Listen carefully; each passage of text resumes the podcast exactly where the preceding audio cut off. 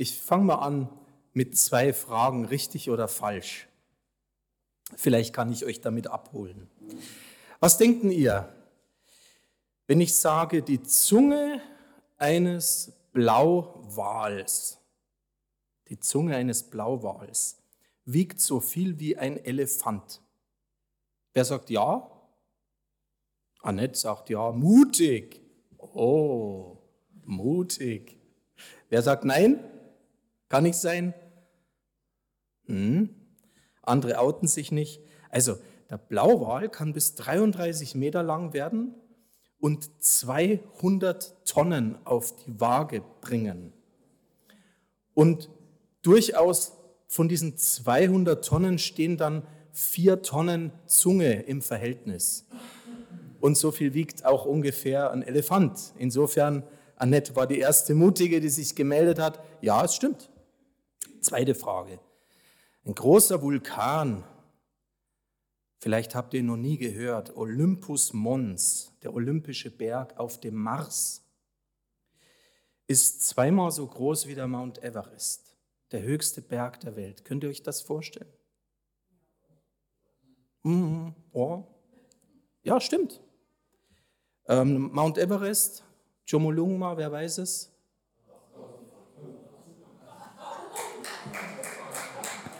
...8.848 Meter. Und dieser Vulkan auf dem Mars, habe ich gelesen, 21.229 Meter. Ich frage mich, wie man das messen kann, wenn man noch nicht dort war. Aber wir, wir glauben es ja. Wir glauben es ja. Und deswegen habe ich euch mal diese zwei Fragen mitgebracht. Wir lieben das doch eigentlich. Also seit Jahrzehnten äh, kann man unser Volk begeistern mit Quizfragen und Fernsehshows, wo es immer darum geht, richtig oder falsch, was weiß ich, weiß ich mehr als du. Also im Grunde genommen streben wir doch so gern nach Wissen, auch so gern nach Wahrheit, was ist richtig, was ist falsch und was ist vor allem absolut. Und deswegen merke ich immer wieder, es ist viel leichter, auswendig gelernte Antworten auf Fragen parat zu haben. Weil damit kann man ja auch so ein Stück prahlen, ne? ich weiß mehr als du. Es ist viel leichter, als über komplexe Fragen und Probleme im Leben zu reflektieren, zu kombinieren oder abzuwägen. Gerade auch im Bereich der Ethik. Was ist richtig, was ist falsch? Da gibt es so gut wie nie dieses Ja oder Nein.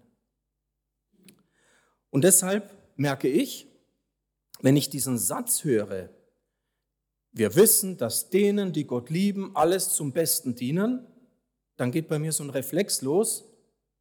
Ja oder nein? Stimmt das wirklich? Kann das wirklich so sein? Und ich merke, es ist gar nicht so einfach, eine klare Antwort zu finden, die sagt, ja, so ist das. Und ihr habt es gemerkt bei Slobodas am Frühstückstisch, das ist leicht dem anderen zu sagen, wenn man nicht selber in der Situation ist. Und dabei denke ich, es ist doch eigentlich ein Paradoxon. Wir Menschen, wir sehnen uns doch nach Freiheit. Ich hoffe zumindest, dass du dich auch immer wieder nach Freiheit sehnst. Das heißt, wir wollen uns doch ungern beengen lassen von irgendwelchen Dogmen. Und wenn man heute den Mensch befragt, warum er aus der Kirche austritt, dann ist das ganz häufig der Hintergrund, weil Menschen sagen, ich will mich nicht einengen lassen, ich will nicht über mir bestimmen lassen, ich will mir nicht sagen lassen, was richtig und falsch ist. Und auf der anderen Seite merken wir aber, Freiheit aktiv gestalten ist man gar nicht so einfach. Manchmal ist es leichter, gesellschaftliche Normen und Regeln aufzustellen und die zu befolgen. Ich werde es nie vergessen, im Pflegeheim eine hochbetagte, demente Bewohnerin, die einfach nicht mehr wusste, wie sie den Löffel hält. Und die war ganz lebenspraktisch, die hatte Hunger. Und da hat sie eben mit der Hand das Essen genommen. Und die Pflegerin daneben hat das gesehen, war blank entsetzt und hat gesagt, das macht man nicht. Und ich habe gefragt, warum nicht? Wer sagt denn das? Ja, weil man das nicht macht, weil man mit Messer und Gabel ist. Da habe ich gesagt, wer, wer sagt denn das? Und die nächste Frage ist ja, wer sagt denn, dass die Frau das nicht wollte? Man müsste ja nur den Löffel in die Hand geben und vielleicht einen kleinen Impuls. Dann würde sie den wieder zum Mund führen können. Also gesellschaftliche Regeln, die stellen wir auf, die fordern wir ein. Und auf der anderen Seite wollen wir uns aber ungern von irgendwelchen Dogmen und Regularien beherrschen lassen. Wie ist also dieser Satz einzuordnen? Wenn ich hier oben stehe und dir sage, ich weiß, dass alles in deinem Leben zum Guten dient, wie empfindest du das? Und ich habe mir die Frage gestellt, in diesem achten Kapitel in Römerbrief, wo Paulus genau diesen Satz sagt. Und vielleicht lesen wir ihn unterschiedlich, vielleicht hören wir ihn unterschiedlich. Wir lesen ihn ja selbst, wir interpretieren ihn damit ja auch selbst. Aber ich habe mich gefragt, ist das wirklich so ein Dogma, das Paulus hier aufstellt, auf das wir oft so beharren und das vielleicht beim anderen einfordern oder wie die Slobodas am Frühstückstisch dem anderen zusprechen? Na Mensch, kapierst doch endlich, alles, was du gerade durchmachst, ist zum Besten. Ist es ein Dogma, was Paulus uns gibt? Oder geht es nicht vielmehr, und da komme ich jetzt zum Kern, um die Beziehung? Und ich bin überzeugt, wir verstehen Gottes Gedanken immer nur aus einer Beziehung heraus. Und das ist mein erster Gedanke, den ich mit euch teilen möchte, auch zu diesem Bibelvers, der uns gar nicht immer so eingängig ist. Wir wissen, dass denen, die Gott lieben, alle Dinge zum Besten dienen. Gottes Gedanken nur in Beziehung. Wie kommt der Stefan da drauf? Wir wissen, dass denen, die Gott lieben, dort heißt es, denen Liebenden steht dort. Es geht also um Liebende. Und Liebende sagt ja schon aus, dass es jemand ist, der in einer Beziehung steht.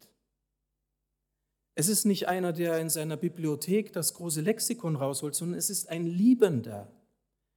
Der weiß etwas. Und worauf gründet Liebe? Ich hoffe, ihr könnt mir zustimmen, wenn ich sage, Liebe gründet auf Vertrauen. Ich kann nur lieben, wem ich vertraue. Vertrauen ist die Grundlage unserer Liebe. Ich hatte in dieser Woche ein wunderschönes Erlebnis mit dem heute hier anwesenden jüngsten Kind. Das ist die kleine Svetlana, die da hinten in dem Kinderraum gerade spielt. Ich habe herausgefunden, sie liebt es, wenn man sie aufs Fensterbrett stellt und sie rausgucken lässt und sie sich dann rückwärts fallen lässt. Und umso öfter man das macht, umso glücklicher wird sie dabei. Sie liebt es, sich rückwärts fallen zu lassen, weil sie genau weiß, ich stehe dahinter oder ein anderer Erwachsener und fange sie auf. Das war für mich in dieser Woche das schönste Bild für Vertrauen. Da lässt sich jemand in die Arme eines anderen fallen und zweifelt nicht im geringsten. Klar, sie kann es noch nicht absehen. Wahrscheinlich in einem Jahr wird sie es nicht mehr machen und wird eher Angst haben, dass er hinten auf dem Boden landet. Außer vielleicht bei denen, wo sie jetzt schon erlebt, dass sie sie auffangen. Vertrauen wie ein Kind. Und tatsächlich, vielleicht nehmt ihr euch das mal vor, dieses ganze Kapitel in Römer 8 zu lesen. Tatsächlich geht es ja bei Paulus um diese Gedanken, die wir letzten Sonntag schon hatten, die er fortsetzt. Es geht um eine innere Befreiung. Es geht darum zu verstehen, Paulus sagt, dass die, die zu Christus gehören, die in Christus sind, dass sie keine Verdammnis haben. Es geht darum, dass er uns erinnert, dass wir wie Kinder sind. Er sagt zum Beispiel eben in Römer 8, dass wir einen kindlichen Geist bekommen haben, durch den wir sagen können, aber lieber Vater. Er sagt, dass wir Erben sind als Kinder, Erben Gottes und Miterben Christi. Er sagt, dass wir frei gemacht sind vom Gesetz der Sünde und des Todes, dass wir selig sind auf Hoffnung und auserwählt. Und damit sind wir berufen, damit sind wir für gerecht erklärt. Diesen Gedanken hatten wir in den letzten Wochen immer wieder. Und damit, sagt in Römer 8, sind wir auch verherrlicht. Wir haben Anteil an der Herrlichkeit Gottes. Und er sagt tatsächlich nicht, wir werden einmal Anteil bekommen, sondern er sagt, wir haben Anteil an der Herrlichkeit Gottes. Das beschreibt Paulus in Römer 8. Und deshalb können wir darauf bauen. In Gottes Augen ist das bereits Realität. Das heißt, von seiner Seite aus, von ihm zu mir hin, zu dir hin, ist die Beziehung gegeben. Wenn wir Gott gegenüberstehen, dann laufen wir nicht etwas nach, dass wir geliebt werden möchten und wir haben das Gefühl, wir werden nicht geliebt, sondern seine Liebe ist ja da. Die spricht er uns bedingungslos aus und zu und entgegen. Das heißt, wir können uns ruhig in seine Arme fallen lassen, ob vorwärts oder rückwärts. Und mir hat in dieser Woche ein erwachsener Mensch diese Frage gestellt, würdest du dich genauso fallen lassen in Gottes Arme? Und ich habe in diesem Moment aus tiefster Überzeugung Ja gesagt, weil ich weiß, wenn ich irgendwo hinfallen kann, dann am besten in seine Arme. Denn ihm kann ich vertrauen. Er meint es gut. Und deswegen Römer 8, 28, wir wissen, dass den Liebenden, die Gott lieben, alle Dinge zum Besten dienen, drückt unser Vertrauen in Gott aus, dass er es gut macht und gut meint. Das heißt, es geht hier nicht um ein Fragequiz richtig oder falsch, sondern es geht tatsächlich um das, was wir heute als Motto über diesen Gottesdienst geschrieben haben. Alles wird gut. Aus dem Vertrauen heraus, dass ich in einer Beziehung mit Gott lebe. Alles wird gut. Okay, und jetzt weiter dürfen wir keine Fragen mehr stellen? Sollen wir nicht weiter nachdenken? Dürfen wir nicht mehr zweifeln? Natürlich ist das erlaubt. Und deswegen, natürlich kann ich auch am Frühstückstisch mir die Frage stellen, wie ist es denn mit Leid, mit Krankheit, mit Verlust, mit Trauer? Kann das wirklich alles zum Guten dienen? Denn Not und Leid an sich ist ja nichts Gutes. Da hoffe ich, stimmt ihr mir zu. Sonst wären wir irgendwie masochistisch veranlagt, wenn wir sagen, hoffentlich schickt uns Gott noch ein Paket Leid. Not und Leid ist erstmal faktisch nichts Gutes. Aber aus dieser Perspektive einer Beziehung mit Gott es dient uns alles zum Besten, lese ich, es dient uns. Und damit, es muss zu meinem Besten dienen. Es muss mir zum Segen sein. Es muss mich zum Ziel führen. Und da glaube ich, auch wenn es manchmal nicht einfach ist in der Situation, da verstehe ich etwas besser, diese Gedanken der Reformatoren, wenn sie von der Freiheit eines Christen gesprochen haben, Freiheit eines Christenmenschen, auch in Bezug auf Leid, dass der Christ nicht nur von allen Dingen frei ist, sondern alles auch unter seinen Füßen hat, symbolisch, auch das Leid. Denn auch das muss mir schließlich dienen, zu meinem Besten. Das Problem ist nur unsere menschliche Begrenztheit, dass wir nicht alles verstehen und wahrscheinlich auch nie verstehen werden. Und an der Stelle bitte nehmt das auch mit. Es ist mir so sehr wichtig. Es ist nie zum Gebrauch wie bei Slobodas am Frühstückstisch, dass ich mir einfach erdreiste, es dem anderen in seine Situation reinzusprechen. Als ob ich verstehe, wie deine Situation gerade ist und deswegen so lapidar über das Leben anderer Menschen sagen, naja, hab dich mal nicht so. Es muss dir ja schließlich alles zum Besten dienen. Wir bleiben immer begrenzt und deswegen möchte ich euch noch einen zweiten, einen weiteren Gedanken mitgeben. Also das Erste war, wir verstehen Gottes Gedanken immer aus einer Beziehung heraus. Und das Zweite, wir verstehen Gottes Danken, Gedanken meist erst im Rückblick. Ich habe im Alten Testament ein wunderschönes Bild gefunden, das ich bisher gar nicht so damit verknüpft habe. Und so habe ich mich erinnert an diese Geschichte, als Mose die, Bundes, die, die Gesetzestafeln für die Bundeslade bekommt.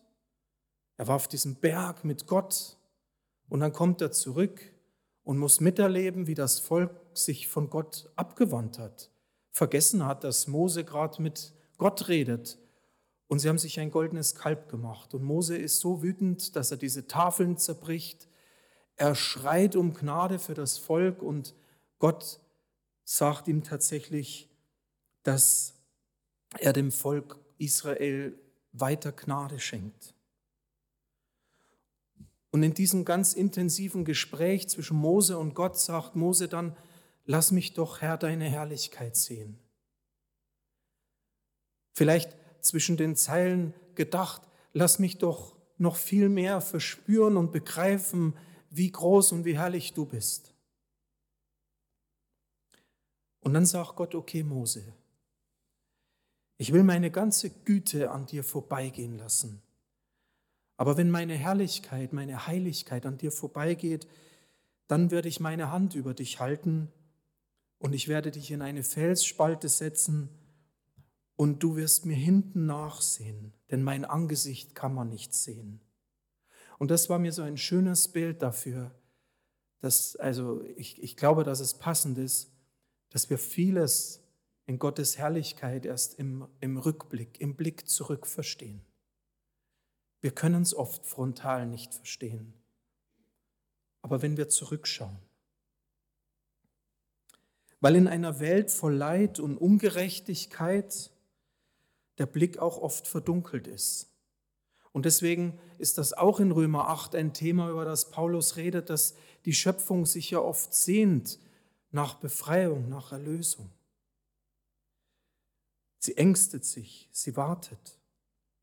Und wir immer wieder merken in dieser Welt, dass es Fragen gibt, die keine Lösung, kein hier ist die Antwort, da da, keine Quizfrage sind im Grunde immer wieder auch diese Theodizee-Frage, diese Frage nach Warum, nach dem Leid, diese Frage nach Gottes Rechtfertigung. Also, wie kann das sein, dass ein Gott das Übel zulässt, das Böse, dass schon Kinder leiden müssen? Und auf der anderen Seite zu wissen, dass er allmächtig ist und weise ist und gütig ist. Wie bekommen wir das zusammen? Das ist für uns Menschen nicht begreifbar, die sogenannte Theodizee-Frage. Bei Hiob im Alten Testament lesen wir das immer wieder. Hiob versucht das mit Gott. Er, er versucht, ihn zur, zur Rede zu stellen, dass Gott ihm doch endlich mal erklärt, warum Gott diese Situation so zulässt. Und am Ende muss Hiob begreifen, dass er eben ein Mensch ist und nicht Gott. Und darin den Schlüssel findet, Gottes Herrlichkeit zu begreifen. Also im Vertrauen auf Gott verlassen wir uns darauf, dass wir im Rückblick Dinge verstehen, die wir vielleicht heute unmittelbar nicht verstehen können. Manchmal bekommen wir relativ schnell Antworten. Ich habe schon Zeugnisse gehört und gelesen, dass jemand nicht in ein Flugzeug eingestiegen ist und hat sich mächtig geärgert. Er wusste nicht, dass das Flugzeug defekt ist und abstürzen wird. Oder dass jemand aufgrund einer Verspätung zu spät mit dem Auto losgekommen ist und zehn Minuten später kommt er vorbei an einem Unfall, in den er sonst verwickelt worden wäre. Das sind die Momente, die uns oft erschüttern, aber wo wir relativ schnell begreifen, wie Gott uns gerade bewahrt hat dass alle Dinge zum Besten dienen, auch die uns vielleicht gerade nicht im Plan waren. Also manchmal können wir es direkt verstehen.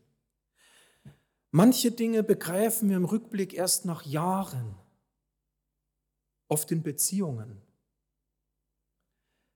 Manches Ohnmachtsgefühl, das Eltern haben in der Erziehung der Kinder und zehn Jahre später schaut man zurück und kann viele Dinge anders begreifen.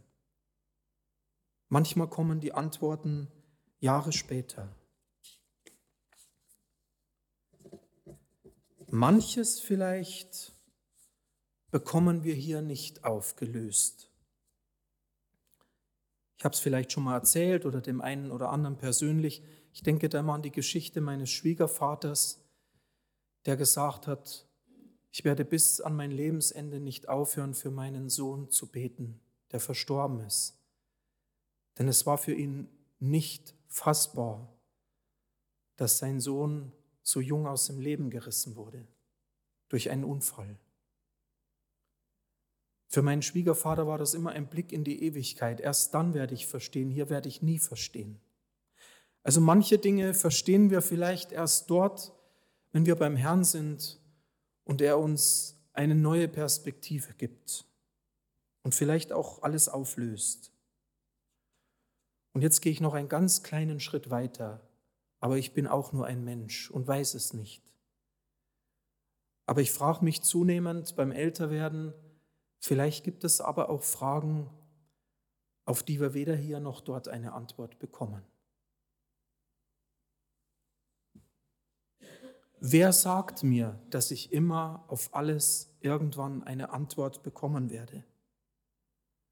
Aber eins weiß ich, sei es heute hier, manchmal spürbar, manchmal weniger, und sei es einmal dort, dass dieser liebende Gott uns in den Arm nimmt uns aufhängt und dass er uns zuspricht, mein Kind, alles wird gut. Und damit, wenn ihr das Kapitel lest, werdet ihr merken, kommt Paulus zum Schluss, indem er anfängt, ein großes Lob zu beschreiben, indem er sagt, und deswegen, weil das so ist, weil wir in dieser Beziehung zu Jesus stehen, kann niemand gegen uns sein, kann niemand uns beschuldigen, kann niemand uns verdammen. Paulus stellt das in Frage, wer will uns verdammen?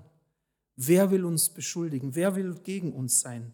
Niemand, sagt er, kann uns scheiden von der Liebe Gottes. Niemand. Und ich wünsche dir, dass du diese Verheißungen, diesen Zuspruch ganz persönlich für dich mitnehmen kannst und gerade in Tagen, wo du keine Antwort findest auf ungelöste Fragen und Sorgen und Nöte. Und ich möchte schließen mit einem Bild. Ich glaube, dass wir oft das Empfinden haben in solchen ausweglosen Momenten, dass vor uns wie eine verschlossene Tür ist. Eine Tür, die wir gern aufmachen würden und entweder finden wir den Griff nicht oder den Schlüssel. Und manchmal vielleicht sagen, schon so lange stehe ich vor dieser Tür und komme nicht rein. Und dann bekommen wir den Eindruck, hier stehe ich und hinter dieser Tür steht Gott. Als wenn zwischen uns die Tür oder die Wand wäre. Und wir versuchen, diese Tür zu öffnen, wir versuchen vielleicht dagegen zu treten, wir wollen sie einschlagen, weil wir denken, Gott steht auf der anderen Seite. Und ich möchte dir gern Mut machen in diesem Bild, dass wir begreifen, Gott steht auf unserer Seite. Er ist nicht hinter der verschlossenen Tür, er ist mit uns auf unserer Seite, auch dann, wenn es scheint, dass die Tür verschlossen ist. Nimm dieses Bild gerne mit. Er ist da, weil er eine Beziehung zu dir hat, weil er dich liebt. Und du darfst ihm vertrauensvoll nachfolgen, mit ihm unterwegs sein, wenn du verstehst, dass wir Liebende sind, die Gott lieben und dann zu wissen, dass alles, was uns begegnet, zum Guten dienen muss. Und wenn wir es heute nicht verstehen, vielleicht im Rückblick, aber vertrauensvoll als Kinder in Gottes Hände zu legen und diesen Zuspruch von ihm zu hören. Mein Kind, alles wird gut. Amen.